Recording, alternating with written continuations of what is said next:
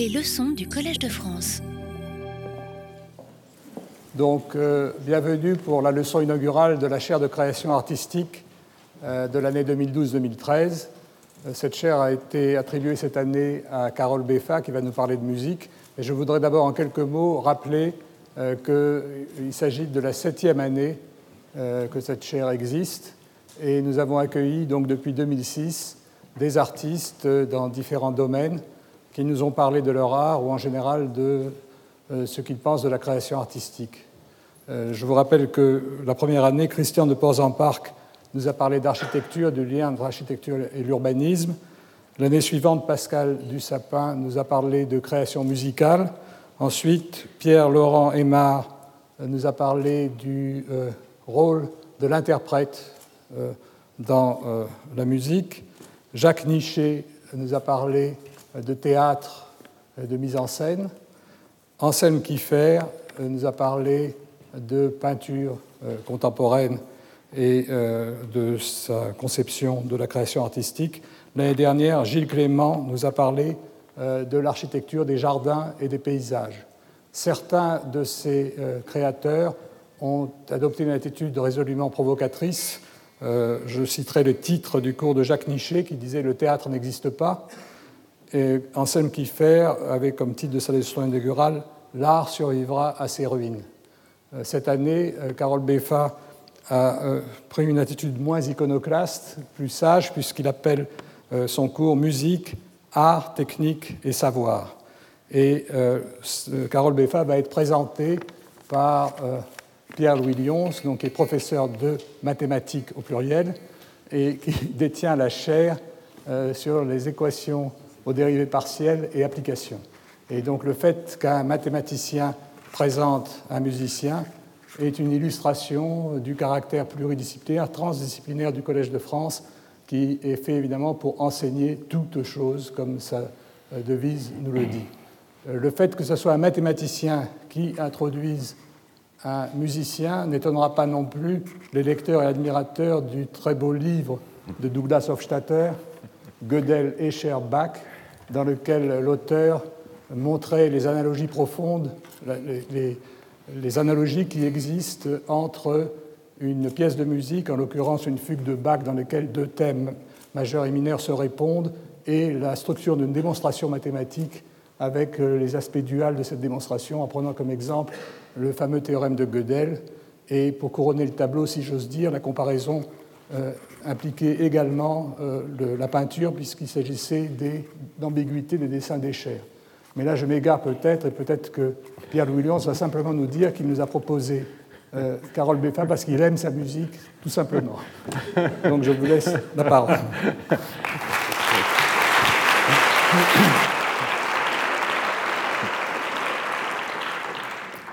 Merci Serge. En fait, je n'avais pas besoin de m'asseoir puisque je n'ai plus rien à dire. Euh, donc, euh, mon cher Serge, mes chers collègues, chers amis, euh, c'est évidemment un grand plaisir de vous dire quelques mots sur Carole Beffa, qui est titulaire, comme Serge vient de nous le rappeler, titulaire pour cette année académique 2012-2013 de la chaire de création artistique. Bon, il faut tout de suite que je vous confie que dire quelques mots sur Carole Beffa, c'est un exercice qui peut parfois être presque irritant car sa biographie, la lecture de sa biographie, est effectivement un peu irritante quand, euh, car il a la fâcheuse tendance de réussir, et en plus brillamment, tout ce qu'il entreprend. Et vous allez le voir à l'énoncé d'un certain nombre de, de, ces faits euh, d'armes. Alors, Carole Beffa est née en 1973 et mène euh, parallèlement études générales et études musicales.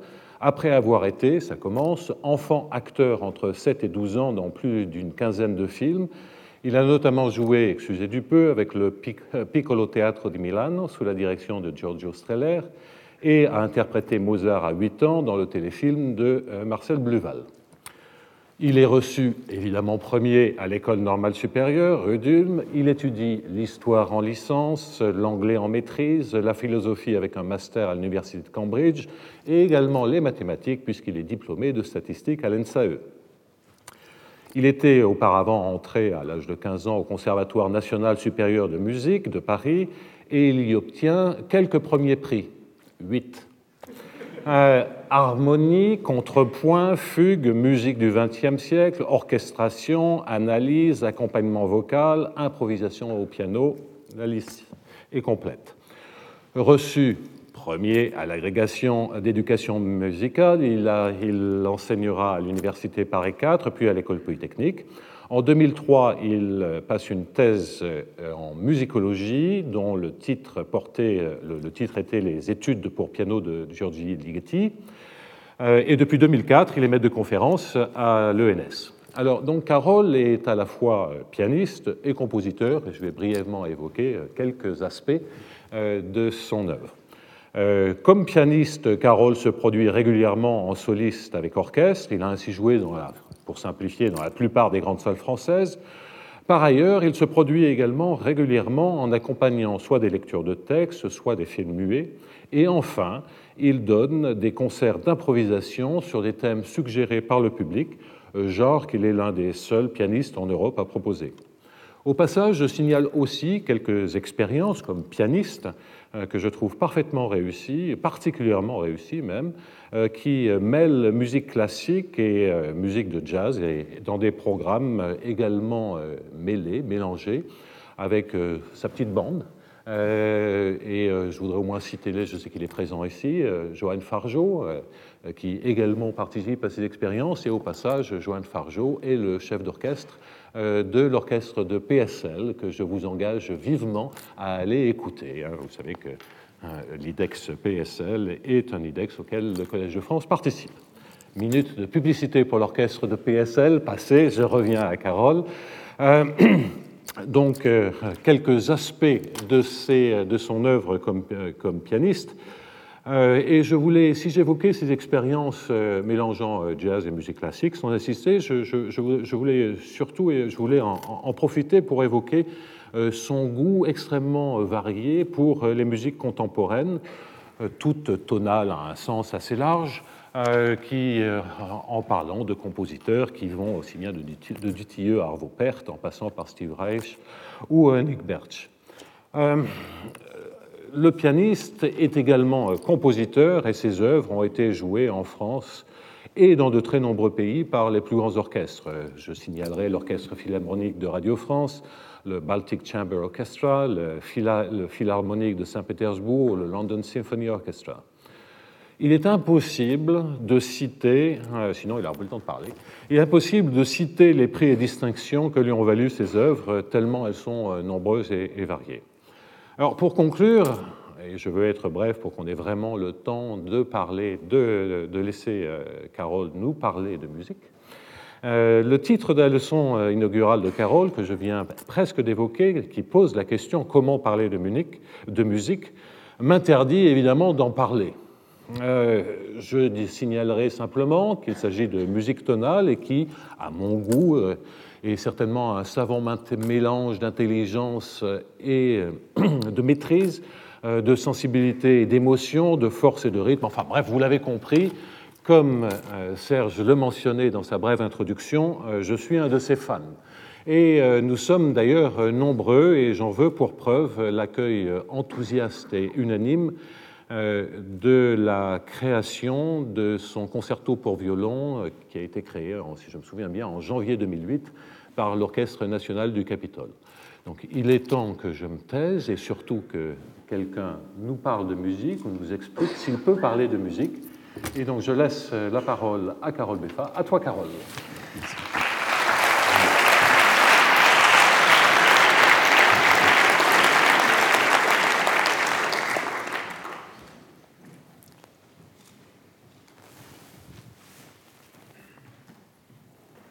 Monsieur l'administrateur, mesdames et messieurs les professeurs, à en croire Francis Ponge, il y aurait une certaine sottise de Socrate le philosophe athénien interroge les poètes sur leur art et il s'étonne de recevoir des réponses bancales, lacunaires.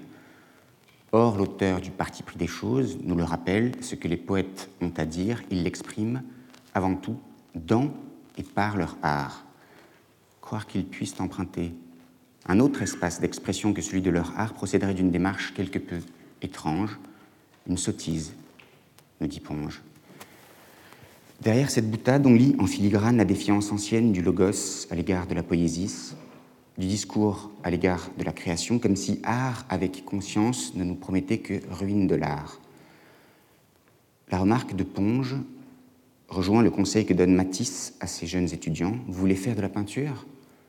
Avant tout, il vous faut vous couper la langue, parce que votre décision vous enlève le droit de vous exprimer autrement qu'avec vos pinceaux. Si ces références me viennent aujourd'hui à l'esprit, c'est parce qu'elles éclairent la situation inconfortable dans laquelle se trouve le titulaire d'une chaire de création artistique. L'ensemble des professeurs du collège a voulu inclure dans son enseignement ce domaine qui peut difficilement être considéré comme une discipline. Nous leur devons une profonde reconnaissance de permettre ainsi à des artistes venus d'horizons différents de parler de leur art. La tâche n'est pas simple. Le premier titulaire de cette chaire, l'architecte Christian de Porzampar, s'était d'ailleurs interrogé d'emblée sur la possibilité même d'enseigner la création, faisant écho à la question platonicienne des frontières de l'enseignable et à la parabole des vases communicants. Grâce à Pierre-Louis Lyons, qui a proposé ma candidature, c'est la musique qui sera cette année l'objet de notre réflexion. À l'embarras qui saisit tout créateur que l'on invite à devenir commentateur s'ajoute le, prestige, la pression du prestige, car ce haut lieu de savoir peut soumettre le compositeur à la tentation d'essayer d'exceller dans un domaine qui n'est pas le sien, d'usurper la place du philosophe ou de l'exégète et de risquer ainsi de perdre sa place propre de déserter ses foyers, de perdre le contact avec son champ de légitimité. C'est en raison de ce malaise que j'ai souhaité que cette leçon se présente comme une question. Comment parler de musique? Une question, car il est clair, concernant la nature de la musique, si l'on met de côté les éléments strictement techniques, que nous sommes entourés, littéralement cernés d'interrogations, et que le créateur n'est peut-être pas le mieux placé pour tenter l'exégèse de l'art dans lequel il s'exprime.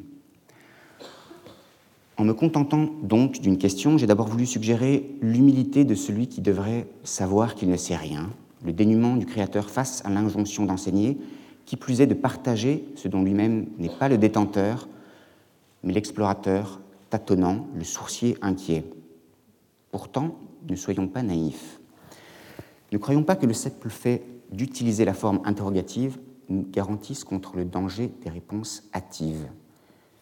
Chacun sait que la manière même de poser une question révèle l'essentiel d'une démarche et appelle souvent inconsciemment mille réponses. La question que j'ai souhaité poser se veut d'abord et avant tout une manière de reconnaître le mystère de la musique. Elle trahit les scrupules d'un créateur qui est aussi un technicien de la musique devant un discours savant, critique, réflexif, dont la pertinence ne peut que susciter son interrogation, sinon son inquiétude. J'ai voulu aborder le discours sur la musique par le truchement de la question du comment en parler. C'est une approche qui semble en exclure d'autres, comme la question du qui, qui s'autorise à parler de musique, les musiciens eux-mêmes, compositeurs, interprètes, les écrivains, les critiques, les journalistes de la presse écrite, de la radio, de la télévision, ou encore les professionnels, enseignants-chercheurs, étudiants, historiens de la musique, pourquoi pas les amateurs, les mélomanes? En fait, les deux questions sont liées. Parle-t-on musique de la même façon sur Radio Classique, sur France Musique, sur France Culture? Le professionnel, artiste ou scientifique tient-il le même discours que l'amateur? Et d'autres questions me viennent à l'esprit. À qui le discours sur la musique s'adresse-t-il? Parle-t-on de même aux profanes et aux spécialistes? Quels moyens de diffusion adoptera-t-on? Articles rédigés, conférences prononcées, émissions radiodiffusées ou vidéo avec ou sans exemples musicaux extraits d'enregistrement ou joués au piano. Tout cela influe sur la teneur du propos. Ces interrogations nous mènent à une question plus radicale. Après tout, pourquoi parler de musique? La musique ne se suffit-elle pas elle-même? En quoi un discours sur la musique permettrait-il de mieux la comprendre, de mieux l'interpréter? En quoi permettrait-il de mieux l'entendre et d'en jouir davantage? Le problème est classique et assez parallèle dans d'autres domaines, littérature, peinture et autres arts. Mais la difficulté est ici redoublée par le fait que la musique est un art peu mimétique et que la question du sens s'y pose en des termes bien particuliers. Contrairement à la littérature, qui use du même médium verbal que son objet, Le discours sur la musique, qu'il soit technique ou métaphorique, emprunte un médium qui ne se situe pas sur le même plan que la musique elle-même, n'est pas assuré de pouvoir saisir quelque chose de son objet, ressenti comme irréductible par essence et, semble-t-il, voué à lui échapper. D'une certaine façon, la musique met en demeure le langage de se plier à sa particularité pour être en quelque sorte à sa hauteur. Et la question du comment peut-on fait écho à la phrase célèbre Comment peut-on être perçant Comme si se situer dans le langage pour parler de musique, vous transporter en terre étrangère. En même temps, l'ironie de la formule de Montesquieu rejaillit sur la nôtre et suggère, malicieusement, que cette différence n'est peut-être pas si radicale, si abyssale, que nous l'avions d'abord cru. À être perçant, on n'en est pas moins humain. Et peut-être langage et musique partagent-ils un terrain d'entente qu'il s'agit de définir et de faire advenir. Et pourtant, nombreux sont les courants de pensée qui, au cours des temps, ont considéré la musique comme une forme d'art qui, d'une manière ou d'une autre, excéderait et neutraliserait le langage. D'abord, le classicisme. Il s'était forcé, en vain et non sans agacement, de tenir un discours qui se voulait rationnel. Il a donc souvent recouru à l'imitation dans sa tentative de rendre la musique tangible, mais s'est vu contraint de lui concéder le privilège d'un je ne sais quoi insaisissable. A contrario, rêvant de renverser les présupposés d'un monde ancien, régi par le schème de la rhétorique, le romantisme a recherché dans la musique l'essence même de ce qui dépasse le discours. Non pas sous l'aspect d'un je ne sais quoi résiduel, mais sous la forme d'un, infini métaphysique, un plus que tout inscrit dans l'intériorité du génie. C'est dans cette perspective sans doute qu'il faut situer la formule citée, à outrance, de Wagner, la musique qui commence là où s'arrête le pouvoir des mots. Le symbolisme, lui, s'est entêté à extraire la quintessence de l'effort romantique. Il veut porter plus loin la défiance envers le discours exalte les ressources de la suggestion, grâce précisément à ce qu'il nomme le symbole, un signe sacralisé, saturé de mystère. C'est ce que j'appellerais l'époque du presque rien censé exprimer presque tout. Poursuivre dans cette direction nous conduirait au silence devant cet indicible de la musique, au refus de dire, semblable à l'attitude de Mallarmé qui en poésie s'interdit de nommer la chose, je cite Mallarmé, nommer un objet, c'est supprimer les trois quarts de la jouissance du poème qui est faite du bonheur de deviner peu à peu, le suggérer, voilà le rêve. C'est le parfait usage de ce mystère qui constitue le symbole. Ce refus d'expliciter la poésie va de pair d'ailleurs avec la prépondérance accordée à sa forme sonore, depuis le de la musique avant toute chose vers liens, jusqu'à la pensée radicale de Mallarmé selon laquelle la musique est musique des mots. Deux grandes figures du Collège de France semblent s'être résignées à cette aporie, Roland Barthes, Claude Lévi-Strauss. Ils ont, l'un et l'autre, déclaré impossible l'explication de la musique par le langage. Citons Barthes. Comment donc la langue s'en tire-t-elle lorsqu'elle doit interpréter la musique Hélas, semble-t-il, formale? Et plus loin, il est très difficile de parler de la musique Beaucoup d'écrivains ont bien parlé de la peinture, aucun, je crois, n'a bien parlé de la musique, pas même Proust. La raison en est qu'il est très difficile de conjoindre le langage, qui est de l'ordre du général, et la musique, qui est de l'ordre de la différence. Et plus pessimiste encore, Lévi-Strauss, la fonction signifiante de la musique se montre irréductible à tout ce qu'il serait possible d'en exprimer ou d'en traduire sous forme verbale.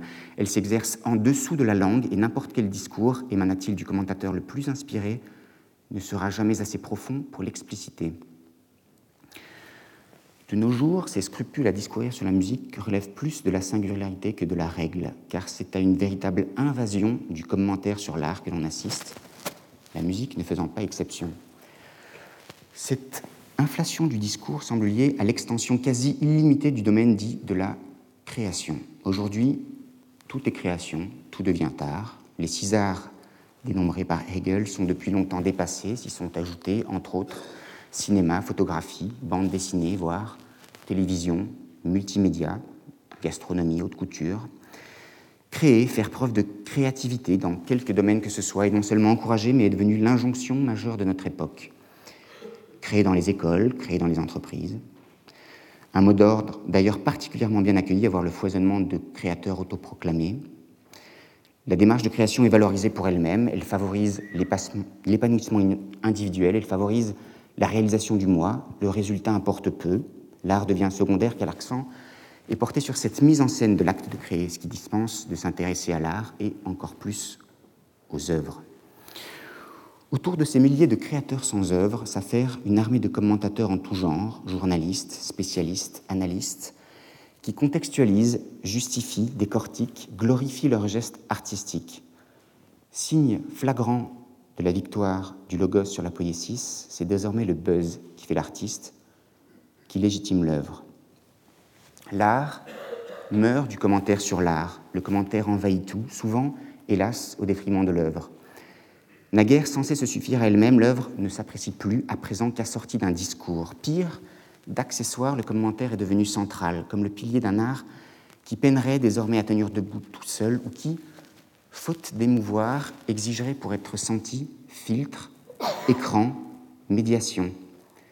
La musique n'échappe pas à cette logorée, l'artiste dont la raison d'être est de créer, et et trouvant sollicité pour présenter, expliquer, disséquer son œuvre, mais justement, est-ce qu'il n'est pas saugrenu et quelque peu inquiétant de demander à un compositeur de changer de langage pour atteindre son auditoire et de le forcer à s'exprimer dans la langue commune et non pas par la musique, ce qui est précisément sa vocation Étrange postulat qui ferait que celui qui crée en musique serait capable de trouver la bonne note, le bon ton, le bon diapason,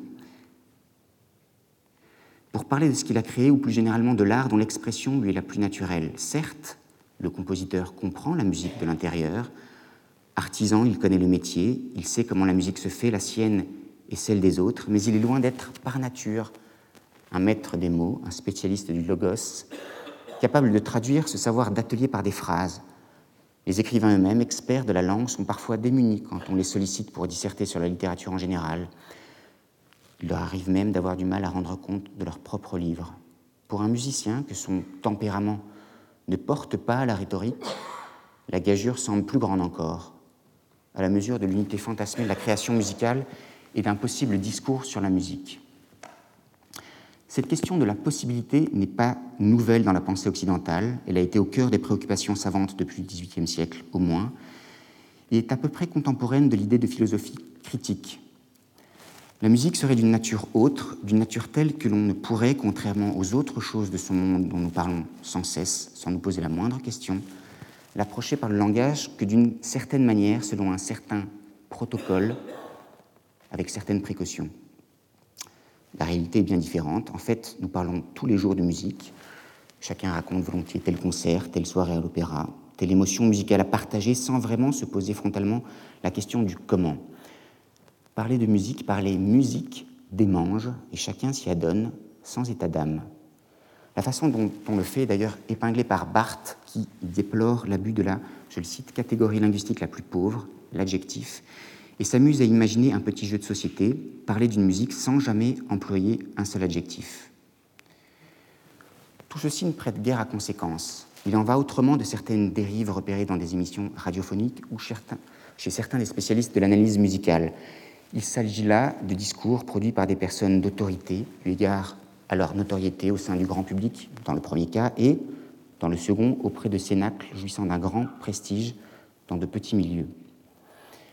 Chez les premières, le discours musical, qui se veut convivial, vire à l'anecdote en s'embarrassant d'historiettes sur la vie et les amours des compositeurs, un peu à la manière qu'avait Sainte-Beuve d'aborder la littérature et que critiquera Proust Pensant se mettre à la portée des auditeurs, le journaliste rate souvent son but.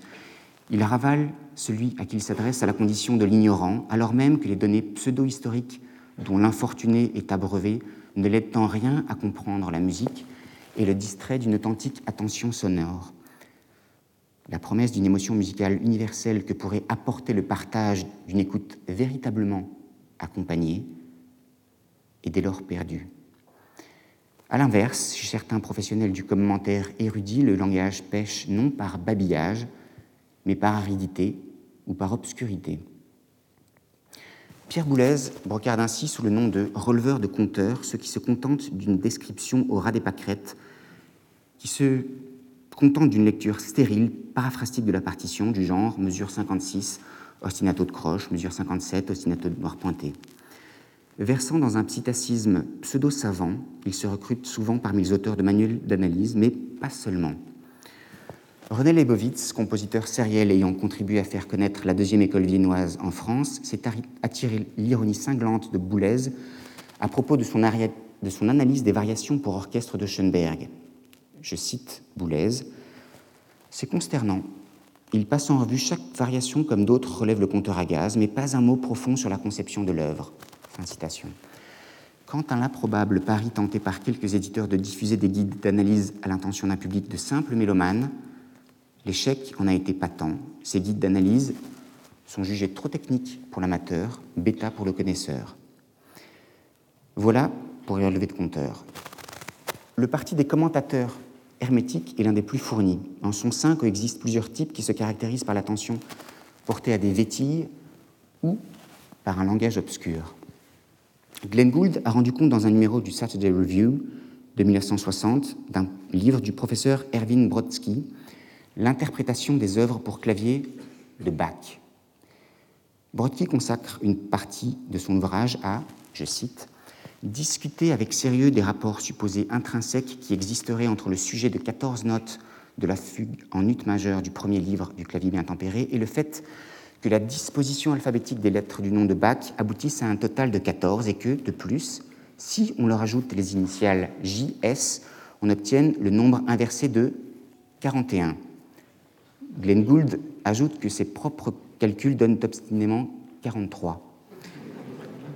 Ce genre d'élucubration est loin d'être isolé. Certains exégètes auraient découvert l'importance qu'aurait chez Bach le chiffre 3 et le chiffre 7, allusion bien sûr à la Sainte Trinité et à la semaine de sept jours qui rythme le calendrier religieux. On en trouverait des traces extrêmement nombreuses dans ses œuvres, tierces, triolets, nombre de notes, de mesures ou de sections multiples de 3 ou de 7, etc. Prenant prétexte de cette invention, d'autres s'intéressent à 14, le double 7, retrouvé miraculeusement dans la traduction numérologique du nom de Bach, A1, B2, C3. Ils vont s'intéresser à 41, le miroir de 14, etc la surenchère n'a pas de limite. Autre exemple de fascination, occasion de longues dissertations, celle qui s'attache à la suite de Fibonacci et son fameux nombre d'or.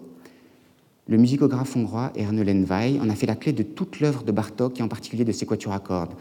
Lenvay retrouve le nombre d'or dans son décompte des notes, des temps, des mesures. Pour ce faire, tous les arrangements avec la réalité sont permis, les distorsions aussi.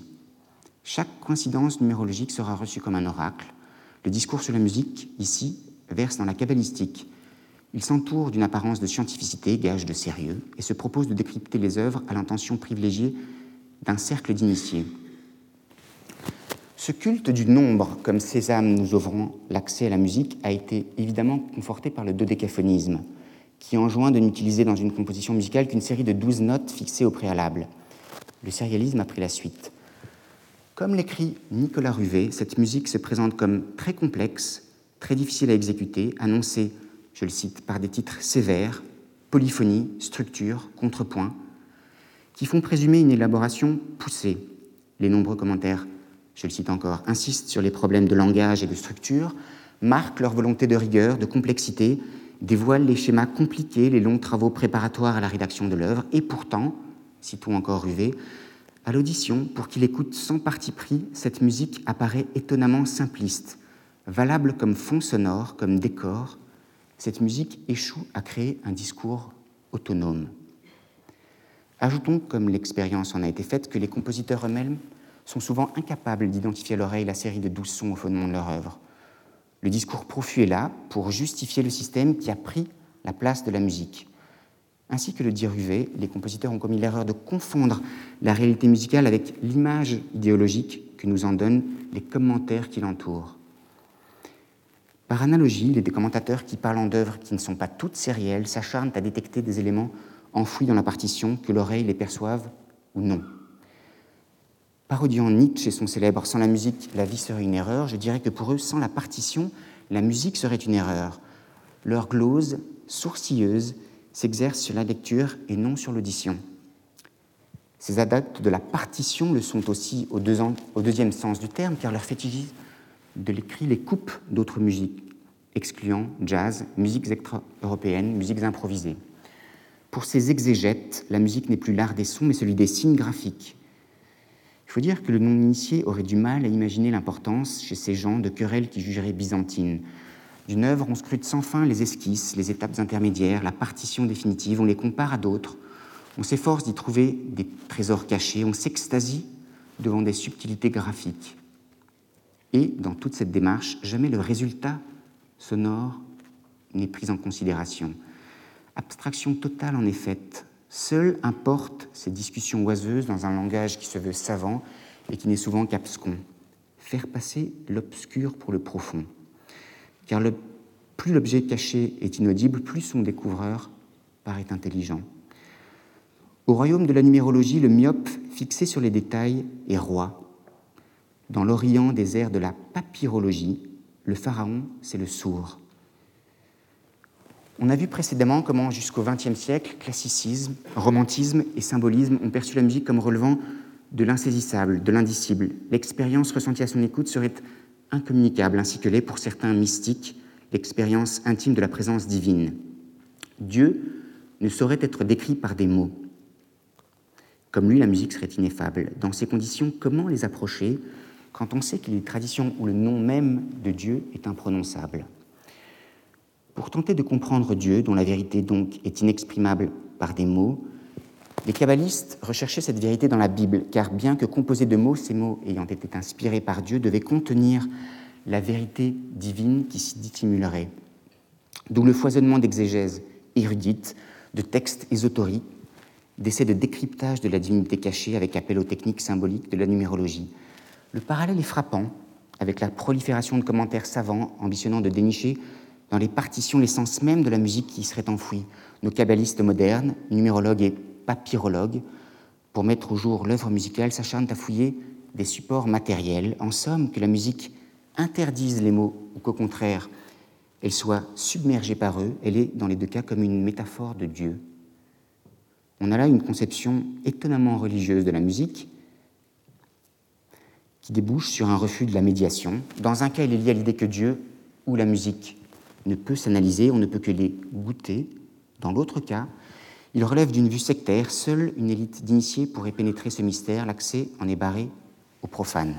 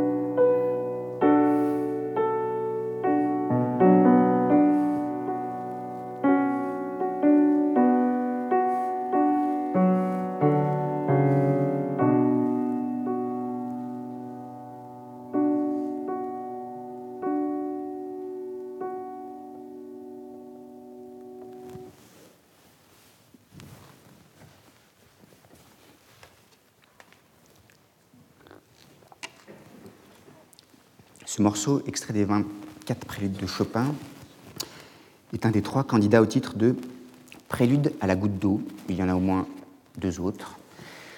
L'anecdote rapportée par Jean Jossand dans son Histoire de ma vie, un livre qui n'est pas d'une très grande fiabilité, a été commentée maintes et maintes fois. Je cite André Boukouretchkiev. Chopin aurait eu une sorte d'hallucination un soir que Georges et ses enfants tardaient à rentrer de Palma de Majorque sous une pluie orageuse. Lui-même se serait vu noyé dans un lac, des gouttes d'eau pesantes et glacées lui tombaient en mesure sur la poitrine. Sans commentaire. D'autant plus que le prélude que j'ai joué, le sixième, étant ce qui concerne la goutte d'eau en concurrence avec le huitième et avec le quinzième. Pour Boukouretchkiev, on a l'historiette kitsch par excellence. Voilà pour la propension à l'anecdote. À l'opposé, nos numérologues professionnels scruteraient la partition, remarqueraient que la première note répétée, la fameuse goutte d'eau, elle est sur 7 temps, que la deuxième note répétée les 9 fois, or 9, c'est 3 puissance 2, que le motif ascendant confié à la main gauche, qui chante comme un violoncelle, est donné à entendre 8 fois, or 8, miracle, c'est 2 puissance 3, que le prélude compte en tout 26 mesures, ce qui correspond exactement au nombre de lettres de l'alphabet. Le délire est sans fin. Et alors, me direz-vous, et la musicologie dans tout cela? Quelle est donc cette discipline? D'abord, une remarque terminologique. Comme le note Margaret Bent, la musique est en fait le seul des beaux-arts qui est adopté, en anglais comme dans la plupart des langues européennes, le suffixe logis pour désigner les savoirs qui y sont associés, peut-être pour que ce nouveau domaine d'études obtienne reconnaissance académique, crédibilité et respectabilité. C'est une discipline jeune, née il y a guère plus d'un siècle. À côté de l'histoire de la musique, elle inclut théorie de la musique, analyse, esthétique, acoustique, iconographie musicale, ethnomusicologie, organologie. Longtemps, une de ses tâches majeures a été l'archivage, la mise en point de catalogues inédits, l'édition scientifique de partitions anciennes. Actuellement, les domaines qu'elle couvre ne cessent de s'étendre et le recours à d'autres disciplines est de plus en plus fréquent. Ainsi, l'organologie ne se conçoit plus sans l'apport des physiciens, voire des mathématiciens. Les techniques numériques et informatiques aident à la datation et l'étude critique des manuscrits. Pour leur édition sont mises aussi à contribution paléographie, histoire, voire sociologie économie pour comprendre les traces écrites souvent fragmentaires qui nous sont restées des œuvres et en reconstituer le contexte. Mentionnons également les travaux de la littérature comparée quand elle se penche sur les rapports entre texte et musique, ou sur le contenu et la forme des livrets d'opéra, ou encore les recherches des cognitivistes, neurologues ou psychologues étudiant les particularités du cerveau humain confronté à la musique, apprentissage d'un instrument, processus de création, audition. En fait, si divers sont les angles sous lesquels on aborde la musique que presque toutes les disciplines professées au Collège de France auraient leur mot à dire. Certes, ces apports sont bénéfiques car ils permettent d'envisager de la musique des facettes moins accessibles aux musicologues purs et durs, mais ils, ont aussi pour effet de fragmenter notre champ et surtout plus grave, d'exposer au risque que l'on perde de vue l'objet que nous privilégions, la musique, c'est-à-dire les œuvres. L'analyse est donc pour moi le cœur de notre discipline. Analyser signifie d'abord décomposer, décomposer ce qui est composé, mettre en évidence les parties qui composent une réalité. Ce processus de décomposition s'accompagne d'un processus de recomposition au moins partiel, autrement dit d'une synthèse, puisque l'analyse s'efforce d'établir et de comprendre les rapports que les parties mises en évidence entretiennent entre elles et avec le tout. Et Christian Akawi, que je cite, de poursuivre en faisant remarquer que si un créateur en peinture est un peintre, en sculpture un sculpteur, en danse un chorégraphe, en poésie un poète, le créateur en musique n'est pas désigné par le terme de musicien ambigu, qui vaut aussi pour l'interprète, mais par celui de compositeur. La musique serait-elle celui des aptes qui est le plus composé et donc le plus apte à être décomposé? C'est en tout cas ce but de décomposition que se propose l'analyse musicale. On peut dater ses prémices de l'époque de Beethoven, elle se développe peu à peu et se constitue, au tournant du XXe siècle en une discipline assez technique avec les travaux de Hugo Riemann, qui en fait l'outil de description minutieuse de la construction d'ensemble d'une œuvre. Elle gagne encore en importance avec la seconde école de Vienne, Schoenberg, Berg, Webern, et elle voit son apogée au milieu du XXe siècle avec la génération des compositeurs analystes de la nébuleuse de Darmstadt. Il y a Boulez, il y a Stockhausen, mais il faut également citer Ligeti, même si son rapport à Darmstadt est assez ambigu. Ces compositeurs se font connaître non seulement par leurs œuvres, mais par leurs analyses. Ces analyses ne se bornent pas à leurs propres œuvres, elles portent aussi sur les œuvres d'autres compositeurs. C'est Messiaen, lui-même auteur en 1944 de Techniques de mon langage musical, puis des sept volumes d'un monumental traité de rythme, de couleur et d'ornithologie qui introduit l'analyse comme discipline enseignée au Conservatoire de Paris. Ce faisant, l'analyse semble désormais avoir fait passer au second plan, au sein des établissements spécialisés dans l'enseignement musical, l'autre constituant essentiel de la musicologie qui est l'histoire de la musique. Notons qu'en ceci, la France se distingue d'autres pays où, dans les études, l'accent est plutôt mis sur l'histoire de la musique précisément. Le système français connaît une séparation entre conservatoire de musique et département universitaire de musicologie. Dans les conservatoires, c'est essentiellement la pratique de la musique que l'on enseigne, pratique instrumentale pour former des interprètes, discipline théorique pour diffuser une certaine culture musicale et transmettre les règles de la composition. Sont les classes d'harmonie, de contrepoint, de fugue, d'orchestration, de composition, etc. Dans les universités qui sont des lieux de savoir et non de pratique, la musicologie est le pivot de l'enseignement histoire de la musique, analyse, commentaire d'écoute. L'écriture musicale, la pratique instrumentale et vocale y sont des plus sommaires, ce qui fait que les musicologues n'ont pas forcément une formation technique poussée, sauf s'ils ont fréquenté concurremment un conservatoire, et rares sont ceux qui ont vécu l'expérience intime du créateur, écrire de la musique. La formation des musicologues vise plutôt à développer chez eux des compétences que l'on exige habituellement d'un universitaire, connaissances bibliographiques, goût pour la recherche, capacité à construire un exposé, à écrire un article, à s'exprimer en public, à disserter et à débattre avec des pairs. Plus que le langage propre de la musique, c'est le langage sur la musique qui leur est devenu familier. Il en va de même d'ailleurs des critiques musicaux. Leurs articles sont plus appréciés pour leur niveau d'écriture, construction, choix des mots, sens de la formule, que pour leur pertinence et leur compréhension des faits musicaux. Pour mieux faire comprendre ce qu'est l'analyse musicale, je vais prendre comme exemple l'article fameux qu'écrivit Alban Berg en réponse au livre de Hans Pfitzner, La nouvelle esthétique de l'impuissance musicale, un symptôme de décomposition, point d'interrogation. Le livre a été publié en 1920 et il critiquait la seconde école de Vienne dont Berg était l'une des figures majeures. À l'époque, Pfitzner est un compositeur reconnu. La montée de l'avant-garde atonale l'a désormais rejeté comme tristement académique et ses positions politiques flirtant avec le nazisme n'ont pas arrangé les choses. Mais quelques-unes des œuvres de Pfitzner sont honorables et figurent toujours au répertoire de grands chefs d'orchestre. Dans son livre, Pfitzner glorifiait les valeurs romantiques du génie et de l'inspiration et en contraste attaquait avec virulence les postulats de la Neue Musik. La riposte de Berg est instantanée et aussi mordante qu'efficace. Son article, ironiquement intitulé L'impuissance musicale de la nouvelle esthétique de Hans Pfitzner dissèque l'interprétation qu'avait donnée Pfitzner de la célèbre pièce de Schumann extraite du recueil Scène d'enfant.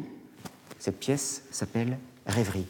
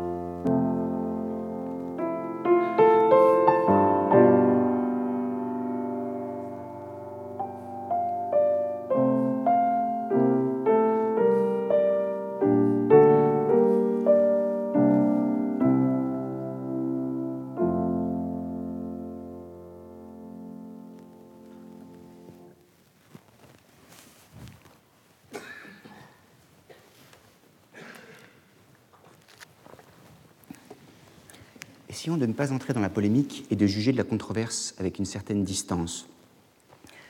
Le discours de Pfitzner est représentatif de l'idée d'ineffable en musique selon l'esthétique post-romantique. La musique, le, le surgissement de la beauté dans la musique, ne peut que sidérer le langage, réduire au silence de l'admiration. En présence d'une mélodie comme celle-ci, écrit Pfitzner, on perd complètement pied. On peut reconnaître sa valeur, on ne saurait la démontrer. Pour faire à son sujet l'accord des opinions, l'intelligence ne sera d'aucun secours. On est sensible à son charme ou on ne l'est pas. Nul argument n'est capable de convertir celui qui refuse d'être ravi par elle, et il n'y a rien à dire à quiconque l'attaque, sinon la lui jouer et s'écrier Comme c'est beau Ce qu'elle exprime est d'une évidence aussi profonde, d'une clarté aussi mystique que la vérité elle-même. Berg cite le passage in extenso, puis il se lance dans une critique radicale.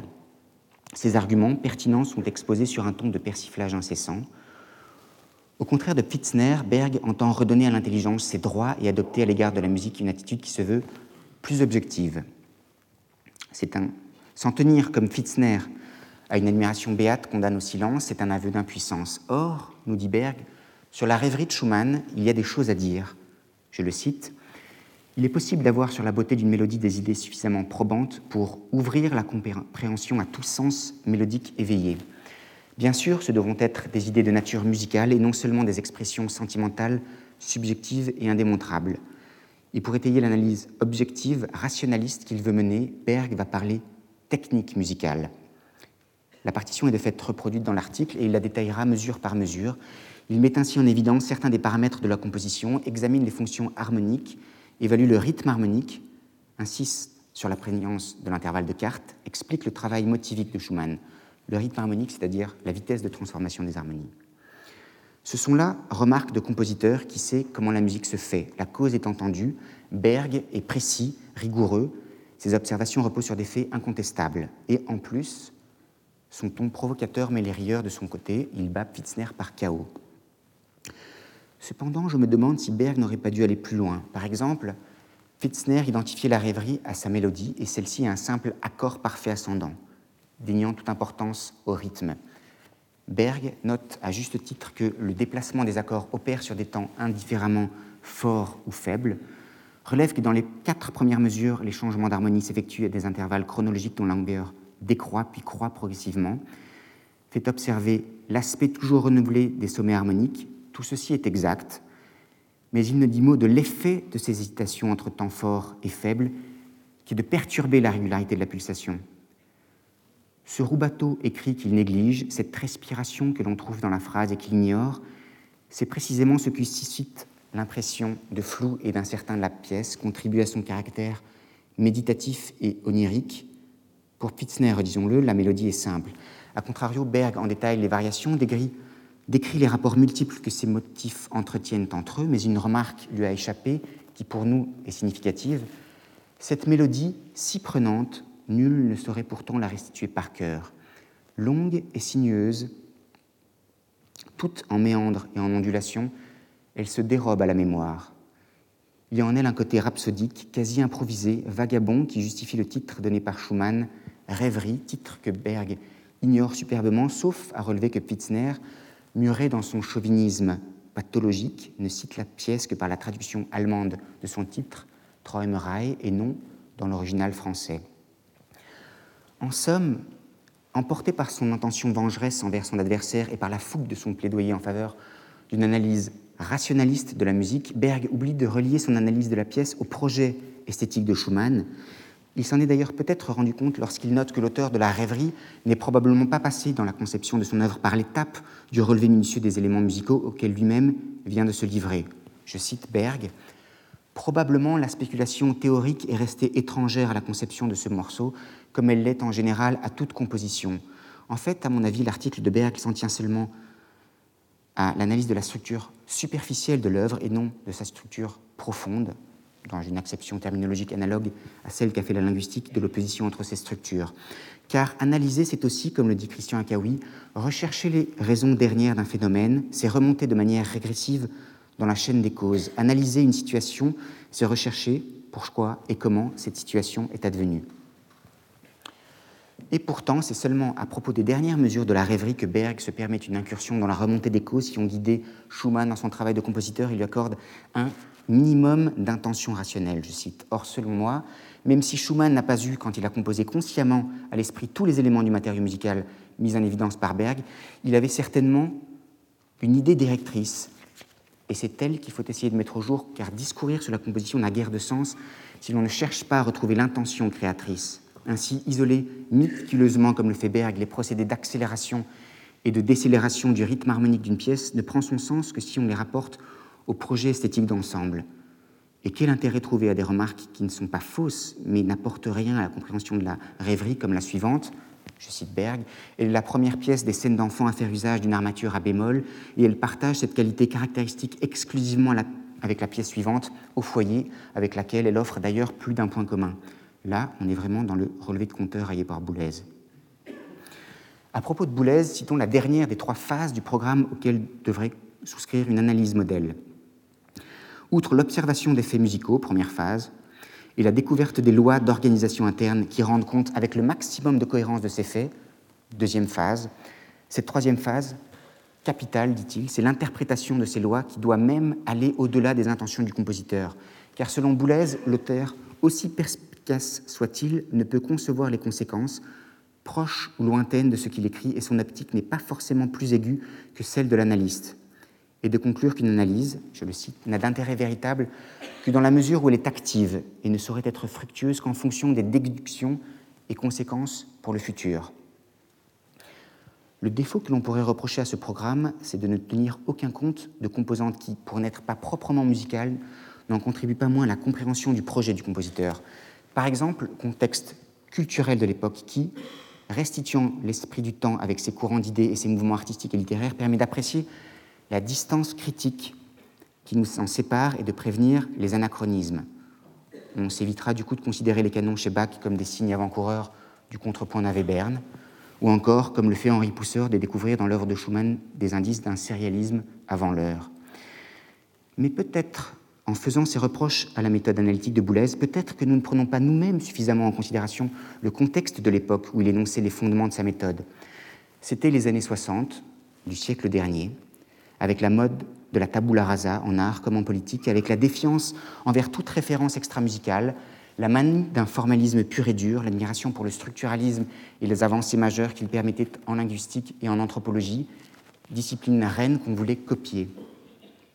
Le prestige dont jouissait alors la linguistique en incitait certains à vouloir faire de cette science du langage, la science des langages, de tous les langages, y compris la musique, mais à confondre langue et musique, linguistique et musicologie, on risque de tomber dans l'un ou l'autre des deux écueils dont nous avons déjà parlé. D'un côté, l'impuissance et le silence devant un modèle parfait, inatteignable, et revoilà la problématique de l'ineffable. De l'autre, et revoici l'inflation du commentaire, les sempiternels discours sur la possibilité de construction d'une grammaire en musique, tous les outils et les catégories linguistiques étant mis à contribution, d'où des correspondances artificielle entre notes et phonèmes, langues et systèmes musicaux, paroles et œuvres, et aussi des contorsions théoriques pour retrouver la double articulation phonème-morphème dans le domaine musical. Pris entre ces deux écueils, comment donc oserais-je parler de musique? En fait, j'en ai déjà souvent parlé depuis de nombreuses années et sans m'embarrasser de toutes ces questions. Au début, avec la naïveté de la jeunesse, avant même mes 20 ans, j'ai fait du journalisme musical pour plusieurs magazines, les têtes de l'art, puis prélude et fugue, classica, diapason. J'ai parlé de musique sans état d'âme, dans des exercices de style variés. On ne parle pas de même quand on fait un compte-rendu de concert, quand on rédige critique d'un disque, quand on interviewe un interprète ou un compositeur. Et là, j'ai pu constater combien un musicien, qu'il écrive de la musique ou qu'il la joue, n'est pas forcément apte de nature à en parler. Certaines entrevues se sont révélées aussi douloureuses que des accouchements. Un grade en dessous, c'est un compositeur invité à donner son opinion que j'ai vécu l'atmosphère excitante, un peu intimidante des aéropages de critiques chevronnés lors d'émissions radiodiffusées. À la tribune des critiques ou au pavé dans la mare, il s'agit moins de parler que de placer un mot. Les hésitations, la part d'incertitude liée à l'impression de subjectivité inhérente à la comparaison de plusieurs versions d'une même œuvre se dissolvent totalement dans le ton péraptoire que l'on se sent obligé d'adopter pour se faire entendre. À la même époque, Mes œuvres ont commencé à être jouées et j'ai dû me plier à l'exercice consistant à en écrire des présentations. J'étais alors souvent déconcerté devant le nombre de pages de programmes dans lesquels des compositeurs s'épanchaient interminablement sur leurs intentions et leurs réalisations. Il y a certainement plus de mots qu'il n'y avait de notes dans leur création.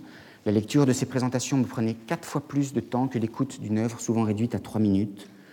Leur discours, ardu, mêlé de considérations pseudo-scientifiques, ne se caractérisait pas par sa limpidité. Agacé, j'avoue avoir honteusement cédé à la tentation du canular à deux reprises. Une première fois, où je me suis inventé des influences totalement fantaisistes. Une seconde où la mystification, plus élaborée, parodiait les commentaires abscons.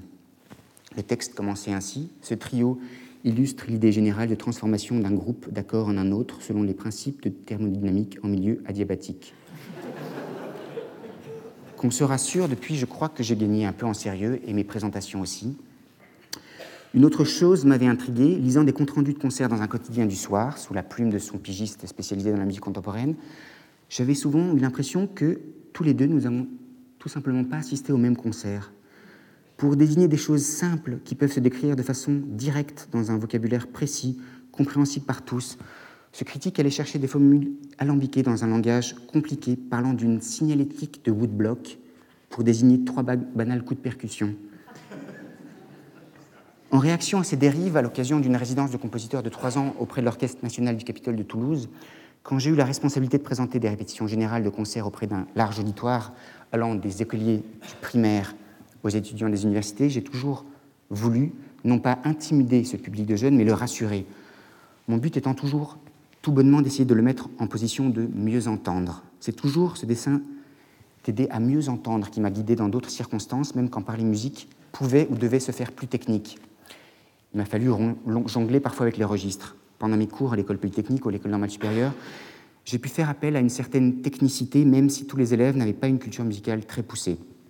Cela m'a été absolument nécessaire pour enseigner l'harmonie ou l'orchestration à des étudiants de conservatoire ou à des agrégatifs de musique. La rédaction de ma thèse de doctorat sur les études pour piano de Ligeti a été l'occasion d'appréhender une autre manière de parler de musique, il n'est pas simple d'écrire plus de 400 pages sur un corpus musical restreint en variété instrumentale. Les études sont écrites pour piano seul. Et en temps d'audition, leur exécution prend en tout moins d'une heure, d'autant que s'y ajoutent les contraintes académiques propres à ce type d'exercice. Pour mener à bien la tâche que je m'étais fixée, explorer l'imaginaire sonore de Ligeti et son théâtre intérieur, il m'a fallu évidemment me plonger dans tout son œuvre, ce qui m'a amené à me poser d'autres sortes de questions qui n'étaient pas en rapport direct avec mon sujet. Par exemple, la question de l'interprétation instrumentale. Ligeti, héritier en cela de la tradition d'objectivité de l'interprétation de Ravel, de Stravinsky, enjoint de ne jouer que ce qui est marqué sur la partition. Ma musique, dit-il, ne s'interprète pas. Cette exigence me semble illusoire. L'écoute d'une dizaine de versions discographiques différentes de certaines des études montre l'impossibilité pour le pianiste de s'en tenir à cette recommandation. Demander à un interprète de ne pas interpréter paraît contre nature. En fait, les interprètes sont très demandeurs de conseils d'exécution auprès des compositeurs vivants, et l'échange qui s'ensuit encore une autre façon de parler de musique, un dialogue de cette sorte sous-entend de ses participants le partage d'un langage de technique instrumentale commun, phrasé, pédale, considération d'ordre digital. Il suppose aussi qu'on s'adapte à son interlocuteur, à sa personnalité, à ses susceptibilités, Loin d'un discours théorique savant, la parole vise la concision, l'efficacité. Elle se veut pragmatique. Si le compositeur se contentait de lire à son interprète des pages et des pages de glow sur son œuvre, l'interprète ne serait guère avancé. Ce qui importe à l'un comme à l'autre, c'est ce qui sera entendu, comment cela va sonner. Un autre thème de réflexion un peu insolite m'a été suggéré toujours lors de l'élaboration de ma thèse. Comment parler de musique avant même qu'elle n'existe? Cette pensée m'est venue tandis que je parcourais les brouillons des études de Ligeti. Ceux-ci sont parsemés de notations de la main du compositeur, très souvent d'ordre extra-musical. Ainsi, portrait de Bosch avec variante à la Mahler, et aussi Miro, signé Steinberg, ou encore allusion au concerto baroque, René Clair, Picabia, continue, Chaplin, Marsh, Ives. C'est un aide-mémoire, mais même si les références empruntent la plupart du temps à des domaines comme les arts picturaux et le cinéma, Connaissant les facultés synesthésiques de Ligeti, j'ai tendance à croire que ces notes jetées sur le papier préfigurent des idées musicales en gestation et qu'elles sont là encore une façon de parler de musique. La musique n'est pas encore composée, on peut déjà en dire quelque chose. Bien que mes propres esquisses ne fassent pas allusion à des domaines extra-musicaux, j'ai parfois été, moi aussi, contraint de parler d'une de mes compositions qui n'était pas encore écrite. Cela m'est d'ailleurs arrivé encore récemment pour mon deuxième concerto pour piano. J'ai dû en parler lors d'une interview alors même qu'il n'était pas terminé. Au cours de cette année, il m'arrivera donc souvent de parler de ma musique. Cette, fête, cette chair est faite pour des créateurs, mais en restant très humble devant ce qu'est la musique dans sa richesse, dans son histoire, dans sa diversité. Quand il m'arrivera, ce sera souvent le cas de parler de la musique des autres, je m'efforcerai de toujours le faire en compositeur, en ayant à l'esprit les sources auxquelles elle puise, en prenant la mesure de leurs contraintes et en ayant à cœur la façon dont l'œuvre sera entendue. Quiconque est passé par les classes d'écriture de notre système d'enseignement musical supérieur est d'ailleurs prédisposé à se mettre dans la peau d'un autre compositeur par l'exercice roi, qui est le pastiche. Au fond, l'enjeu est bien de comprendre de l'intérieur l'œuvre d'autrui, de l'aborder avec empathie, d'être touché par elle. Pour ce faire, je garderai mes distances avec ce formalisme desséchant, trop longtemps hégémonique en musicologie, pour n'en conserver que le sérieux de sa méthode d'analyse interne. J'aurai aussi recours, mais dans certaines limites, à la métaphore. Métaphore nécessaire, puisque la musique, du moins la musique instrumentale, semble échapper à toute signification, tout en veillant néanmoins à ne pas verser dans le commentaire purement métaphorique, qui ne fait que donner des impressions très subjectives de l'auditeur-commentateur. La métaphore sera là pour aider à dépasser la simple technicité qui ne signifie rien que des formes en mouvement, pour reprendre la formule de Stravinsky dans sa poétique musicale. La métaphore enrichira l'analyse avec laquelle on entretient déjà des liens, ne serait-ce que par le lexique. On parle ainsi en théorie musicale de cadence rompue, de cadence évitée, de cadence parfaite, de haut et de bas pour désigner le grave et l'aigu, et aussi du couple tension-détente, d'effet de miroir, de dramatisation. Mais j'éviterai que ce jeu métaphorique n'envahisse le discours et ne se fasse ni délirant ni étouffant.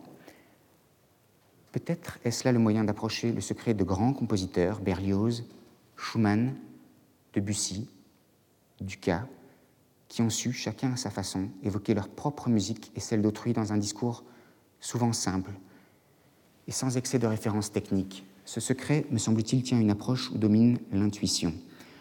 Chez tous ces grands, elle fleurit bien sûr sur tout un terreau de culture musicale, de maîtrise technique, d'expérience créatrice.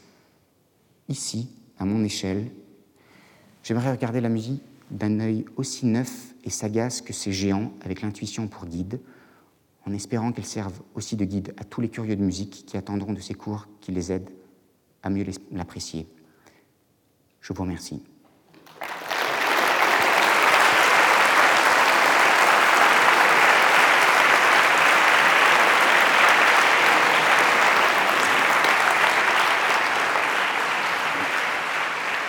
Retrouvez tous les contenus du Collège de France sur www.colège-2-france.fr.